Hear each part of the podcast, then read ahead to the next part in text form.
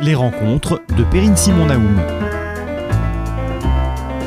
Bonjour. J'ai le plaisir aujourd'hui de recevoir le linguiste Claude Agege, professeur honoraire au Collège de France. Non, non, non, pas honoraire. Professeur au Collège de France, excusez-moi, et euh, auteur de nombreux succès. Claude Agege, bonjour. Bonjour.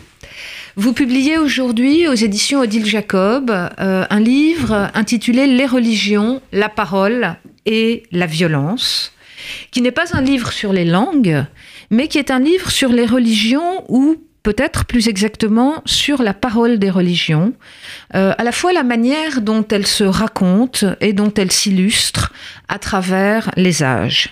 Et la traversée personnelle que vous nous en proposez part d'une interrogation, ou plutôt d'un paradoxe, à savoir que, né du désir de l'homme de répondre finalement à l'angoisse existentielle de la mort, à l'angoisse existentielle de sa finitude, elle devrait constituer en fait un havre de paix et de concorde universelle, c'est-à-dire se présenter plutôt comme des récits qui rassurent.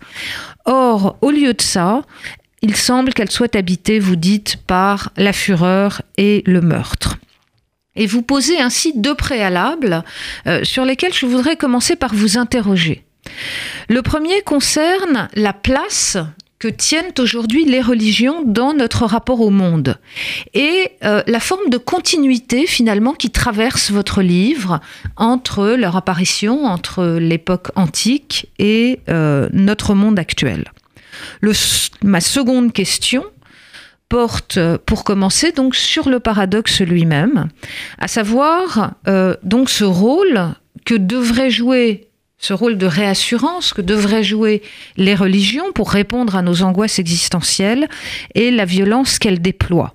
On pourrait tout aussi bien concevoir, me semble-t-il, que chacune cherche finalement à encourager ses adeptes et donc à se poser comme la seule religion légitime, ce qui entraîne, euh, dans une certaine logique, de combattre les autres croyances. Pourquoi voyez-vous là un paradoxe? En effet, la rivalité entre les religions, dont chacune considère qu'elle est supérieure par ce qu'elle apporte, par son message à la fois eschatologique, métaphysique et euh, de, vie pratique, est la raison principale des conflits entre eux. Et la raison pour laquelle, au contraire, comme vous l'avez dit, pour commencer, elles devraient, euh, sinon s'unir, en tout cas ne pas entrer en conflit, c'est qu'elles répondent toutes au même désir de répondre, d'apaiser les angoisses humaines. Face à quoi? Face à l'inconnaissable, face au fait que nous ne connaissons pas l'univers et ses causes en dépit des travaux remarquables et toujours continuer de la science, de la recherche. Et deuxièmement, au refus de la mort. Elle répond également à un besoin qui est particulièrement satisfait dans les mystères de religion, dans les choses inexplicables. Peut-être qu'ici je vais un petit peu vite si vous m'interrogez tout à l'heure sur ce point particulier, à savoir les euh, affirmations ou les euh, réalités entre gros guillemets euh, qui semblent violer la plus élémentaire connaissance scientifique et biologique, à savoir dans le cas du christianisme, la naissance d'une vierge, l'immortalité, la euh, naissance divine pour Jésus et enfin sa résurrection. Bon, tout cela, c'est-à-dire des choses totalement incroyables au sens littéral du terme, euh, satisfait un autre besoin que euh, la crainte de la mort ou le besoin d'être rassuré face à l'inconnaissable, à savoir le besoin de transcendance, le besoin d'irrationnel, de mysticisme. Les religions satisfont à tous ces besoins. Une dernière chose qu'il faut ajouter, c'est qu'en même temps, elles satisfont un besoin beaucoup plus élémentaire, beaucoup plus simple, qui est celui de domination des ministres du culte, des gens qu'ils représentent et qui en font ministère, qui, par ces religions, exercent un pouvoir, généralement allié du reste aux pouvoirs établis, au moins dans l'histoire et apparemment aussi dans l'histoire contemporaine. Alors effectivement, vous vous interrogez sur euh, cette spécificité, on pourrait dire, de la parole sacrée, euh, de la parole religieuse. En quoi euh, la parole religieuse est-elle investie, pensez-vous, d'un pouvoir particulier? Eh bien parce que elle se présente comme ayant ou donnant la clé des inexplicables mystères de notre vie quotidienne.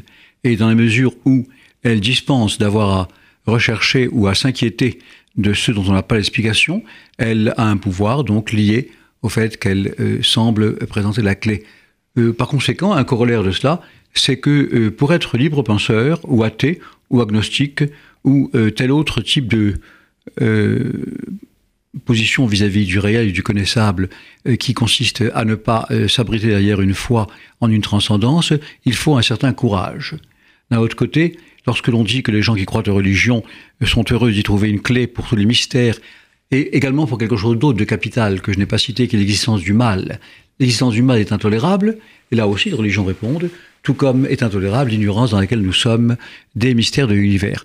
Les religions, par conséquent, euh, assurent, déclarent qu'elles en fournissent la clé, et c'est là la raison principale de leur pouvoir sur les communautés. Est-ce qu'il y a une spécificité donc de euh, cette parole religieuse, euh, je dirais non seulement dans le message qu'elle véhicule, mais dans la forme qu'elle prend ou dans ceux qui sont, par exemple, ceux qui se disent être ses détenteurs? Il y a une spécificité, précisément, c'est la raison pour laquelle le mot parole apparaît dans le titre, et c'est aussi euh, une des raisons pour lesquelles on devrait m'absoudre euh, de euh, ce qu'il y a d'un petit peu aventureux pour un linguiste de traiter un sujet qui n'est pas en soi linguistique, bien qu'il soit bien entendu relié étroitement par ce mot parole aux recherches de langage que je fais, et c'est le fait que la prédication est d'abord orale.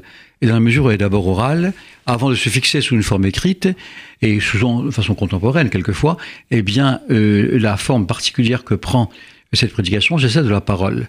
Alors la parole, évidemment, est variable selon les prédicateurs. Moïse, comme vous savez, avait une particularité très étrange, il était bègue, et il euh, demande à Dieu, au début de la Genèse, quand euh, Dieu lui fait part de son désir d'en investir d'une autorité sur le peuple juif pour transmettre la révélation, il demande de l'en dispenser, il le prie, il l'implore en lui disant « Je suis lourd de parole ». Et euh, là, euh, d'autres religions, au contraire, euh, dans le cas du christianisme, Jésus avait, paraît-il, une certaine éloquence. En tout cas, il était capable d'entraîner les foules après, après lui, dans une certaine mesure, parce qu'il leur promettait la vie éternelle et toute une série de choses qui, de, de promesses qui, semble-t-il, apaisaient l'anxiété et la, détresse due à la misère profonde qui régnait dans les colonies romaines de l'époque, du premier siècle de l'ère chrétienne. Et quant à euh, Mohammed, euh, il était un homme très éloquent. Il disait un afsahul c'est-à-dire je suis le plus, euh, le plus éloquent des Arabes. Et il le proclamait lui-même, par conséquent, c'était un homme éloquent. C'est la raison du reste pour laquelle, dans l'islam, il y a également les hadiths, c'est-à-dire les traditions orales. On a recueilli toutes ces paroles, plusieurs milliers, et cela constitue, euh, avec la Sira, qui est, son, qui est son histoire, qui est sa biographie, et le Coran lui-même, évidemment, les trois textes fondamentaux de l'islam.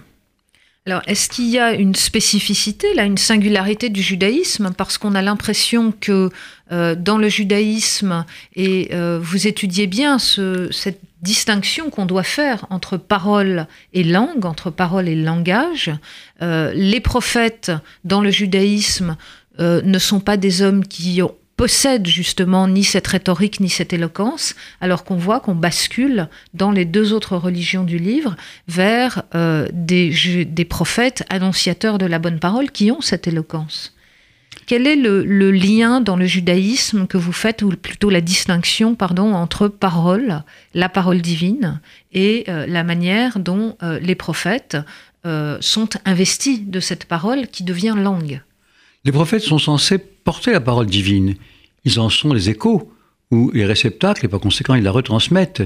Euh, sur ce plan, ils ne se distinguent pas de façon fondamentale euh, euh, du prophète Mohammed lui-même, qui, se présentait comme un prophète. Nabi, c'est le mot arabe pour le dire. Anabi en hébreu, c'est le même mot.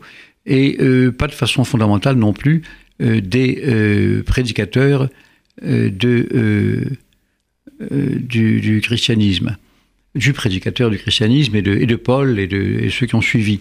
Donc les prophètes sont détenteurs de la parole, considérés comme la parole de Dieu, et euh, ils se présentent comme étant investis de cette parole. C'est ce qui leur donne du reste un certain pouvoir, car ils peuvent faire changer des décisions d'ordre politique ou militaire ou économique qui ont été prises par les euh, pouvoirs euh, politiques. C'est ce qui se passe dans les juges, dans les rois, les deux livres de la Bible, les deux livres historiques, et ils ont par conséquent une sorte de prestige qui leur donne ce pouvoir. Néanmoins, euh, ils n'ont pas de pouvoir réel au sens où leurs décisions euh, seraient exécutoires ou devraient être exécutées.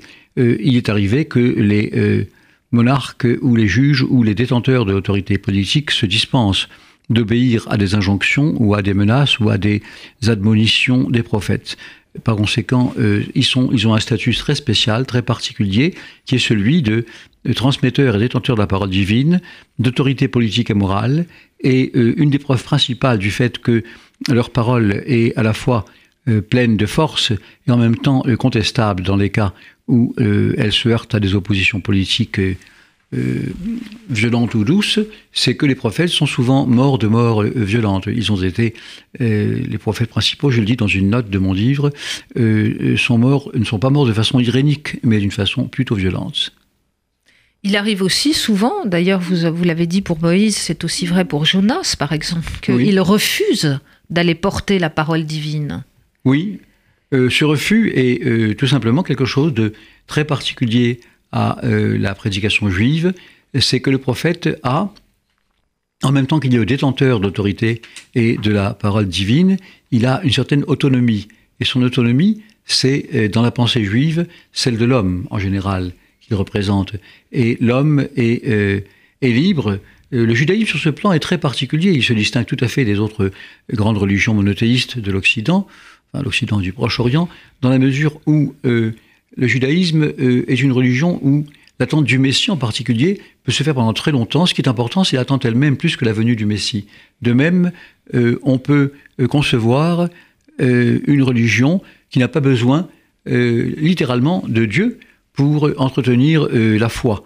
En d'autres termes, les particularités du judaïsme, c'est une attitude finalement prométhéenne dans laquelle l'homme, tout en étant transi de religion et de foi, euh, affirme son, euh, son identité par rapport au divin. Ceci est une spécificité juive, je pense. Alors vous consacrez un chapitre au judaïsme sur lequel j'aimerais m'arrêter un petit peu puisque euh, vous y faites, je crois, une lecture très personnelle des motifs qui ont permis au peuple juif de survivre à travers l'histoire. Vous parlez de cet ancrage entre la loi, la terre et la langue. Finalement, que faut-il à votre avis comme type d'alliage entre un texte, une langue et un peuple pour assurer la pérennité de ce dernier? Je ne comprends pas votre question. L'idée, c'est euh, ce, que, vous dites, c'est que euh, le, judaïsme, euh, finalement, la spécificité du judaïsme a tenu dans sa transmission et dans sa survie. Or, cette survie, elle s'est faite d'abord dans le rapport à un texte, non pas dans le rapport à un territoire, non pas dans le rapport à une nation, mais dans le rapport à un texte, dans le rapport à une langue. Or, la langue a été en quelque sorte recréée dans l'Israël euh, moderne par Eliezer Ben Yehuda. Donc, quel a été finalement, euh, je dirais, le type d'attachement que le peuple juif a pu, à partir de quoi, si vous voulez, il a assuré sa survie? Eh bien, à partir de trois choses que je mentionne, que je pense que vous venez plus ou moins de rappeler, à savoir euh, une langue, une terre et une religion. Euh, ces trois choses sont euh, une loi, en somme, sont spécifiques du judaïsme. contrairement à ce que vous suggérez, Ben Yehuda n'a nullement rénové l'hébreu. Il a tout simplement, en prenant l'hébreu biblique qui est la base fondamentale de l'hébreu israélien, euh, modernisé. Il a ajouté, il l'a modernisé. Ajouté des mots modernes. Il n'y a pas de mots pour dire avion, compagnie d'assurance ou banque, évidemment. Il a ajouté des mots, mais la syntaxe, la morphologie sont tout à fait hébraïques. L'hébreu israélien est beaucoup moins différent de l'hébreu biblique que l'on le croit souvent. Euh, euh Franz Rosenzweig, lorsqu'il pensait euh, à l'étoile de la rédemption, pour prendre le titre même de son fameux livre, euh, n'avait évidemment pas, étant donné à date, dans les années 20-30 du dernier siècle, d'éléments pour assurer que un des un de ces trois ancrages capitaux qui définissent l'être juif allait euh, prendre une réalité, à savoir la terre. Mais il le prévoyait, il le disait plus ou moins. Et donc, ce sont ça les trois particularités du judaïsme. il faut y ajouter quand même quelque chose d'autre, c'est que le judaïsme a été depuis l'origine et est encore aujourd'hui, face précisément à l'hostilité souvent très violente de son entourage ou des euh, aussi bien son entourage géographique et politique actuel au Proche-Orient que des communautés non juives euh, pour au moins une partie d'entre elles malheureusement eh bien il a une attitude particulière qui a à la fois été euh, une attitude d'origine et en même temps une attitude de réponse à la manière dont il est reçu par les gentils, par les autres, par les goïms. Cette attitude, c'est la rage de survivre. Et cette rage de survivre, elle n'est pas en soi définitoire, elle ne se définit que si elle s'associe à la rage de transmettre. car pour survivre, il faut transmettre. Et cette rage de survivre et de transmettre sont des spécificités juives. Pourquoi? Et Parce que le christianisme, qui est dans une large mesure un paulinisme, presque plus qu'un christianisme, s'est présenté, Paul l'a dit explicitement, dès le début comme étant le vrai judaïsme. Et on a été jusqu'à dire, certains pères de l'Église, voire Saint Grégoire de Nice, Saint, Jean, de, Saint Jean de Chrysostome, Saint Grégoire de Nazianze et d'autres pères de l'Église euh, très violemment antisémites, dont je cite des propos euh, qui seraient euh, aujourd'hui les mêmes que ceux que tenaient Céline, Brasillac ou Drummond, eh bien, tous ces gens, ce sont finalement, surtout Paul, qui était lui-même juif et qui par conséquent savait très bien de quoi il parlait, se sont heurtés à l'intransigeance de la soif de transmettre et de la soif de survivre, euh, qu'ils comprenaient parfaitement, mais qu'ils n'admettaient pas. Et euh, c'est contre ce désir de, conversion, les premiers convertis, ceux-là même qui auraient dû être les, euh, les initiateurs de la foi nouvelle, c'est-à-dire les juifs, l'entourage même de Jésus, une bonne partie naturellement, ceux qui figurent dans les célèbres tableaux de la Seine et d'autres, et Paul lui-même, euh, se sont convertis immédiatement, euh, Jean, euh, mais la plus grande partie ne se sont pas convertis. Et je signale d'ailleurs que, je le dis dans mon livre, c'est un point commun avec l'islam, car lorsque, à l'époque des sourates mécoises, avant son exil à Médine pour fuir ses ennemis, le prophète Mohammed demande à son entourage de se convertir à la foi qu'il prédique, les premiers prestigieux, admirés, vers lesquels il va, ce sont les juifs évidemment. Pour lui, la conversion des juifs à l'islam, à la nouvelle religion, est quelque chose de capital. Mais ils le prennent de haut et avec arrogance, et évidemment, à partir de là, la haine contre les juifs, comme je l'explique dans le livre, devient irrémissible. Alors, vous dites aujourd'hui aussi quelque chose qui m'a un peu euh, surprise, et je pense euh, notamment à Rosenzweig, mais on peut citer d'autres euh, d'autres exemples. Vous dites que pour se protéger, les Juifs ont eu leur participation à la culture occidentale, c'est-à-dire que ils ont masqué en quelque sorte la manière dont ils participaient à la construction de cette culture. Et euh, ça m'a un petit peu étonné, je pense notamment à la construction, à l'émergence des sciences de l'homme en France au XIXe siècle et à des gens euh, qui vous ont précédé au Collège de France comme Michel Bréal ou d'autres, qui sont des gens qui ont travaillé justement euh, sur la mythologie comparée, sur la linguistique comparée, mais qui ont travaillé aussi en juif et euh, en interprétant à partir de ce qu'ils pensaient être l'apport du judaïsme à la construction de la modernité, euh, les textes et les mythes sur lesquels ils ont travaillé. Je ne me souviens pas d'avoir insisté de façon aussi explicite que vous semblez le dire sur la manière dont les Juifs ont protégé. Ce que je dis en revanche, c'est que tant qu'ils ont été persécutés, tant qu'ils n'ont pas encore été comme à partir de la Révolution, de l'abbé Grégoire, de, de Napoléon, de, de, toutes les euh, dispositions modernes qui leur ont donné droit euh, de euh, expression ouverte, tant qu'ils ont été persécutés et en situation dangereuse, menacés par une trop grande insistance sur leur propre identité, ils se sont évidemment retranchés dans une sorte de discrétion. Mais cela n'appartient pas du tout à l'époque du judaïsme contemporain. C'est quelque chose qui, au mieux, caractérise l'époque classique, jusqu'à euh, jusqu'au début du XIXe siècle, mais qui après, je ne crois pas euh, dire autre chose, après est beaucoup moins évident. Les Juifs ne se protègent pas pendant aussi longtemps. Ils se protègent pendant très longtemps, mais à l'époque contemporaine, disons moderne et contemporaine, cette autoprotection euh, me semble disparaître. Alors, vous allez aussi sur le domaine des spiritualités asiatiques. Euh, et vous allez, je dirais, jusqu'au transhumanisme euh, actuel. Qui n'est pas une spiritualité asiatique. Qui n'est pas une spiritualité. Je veux dire, il y a, donc les chapitres que vous consacrez aux spiritualités asiatiques.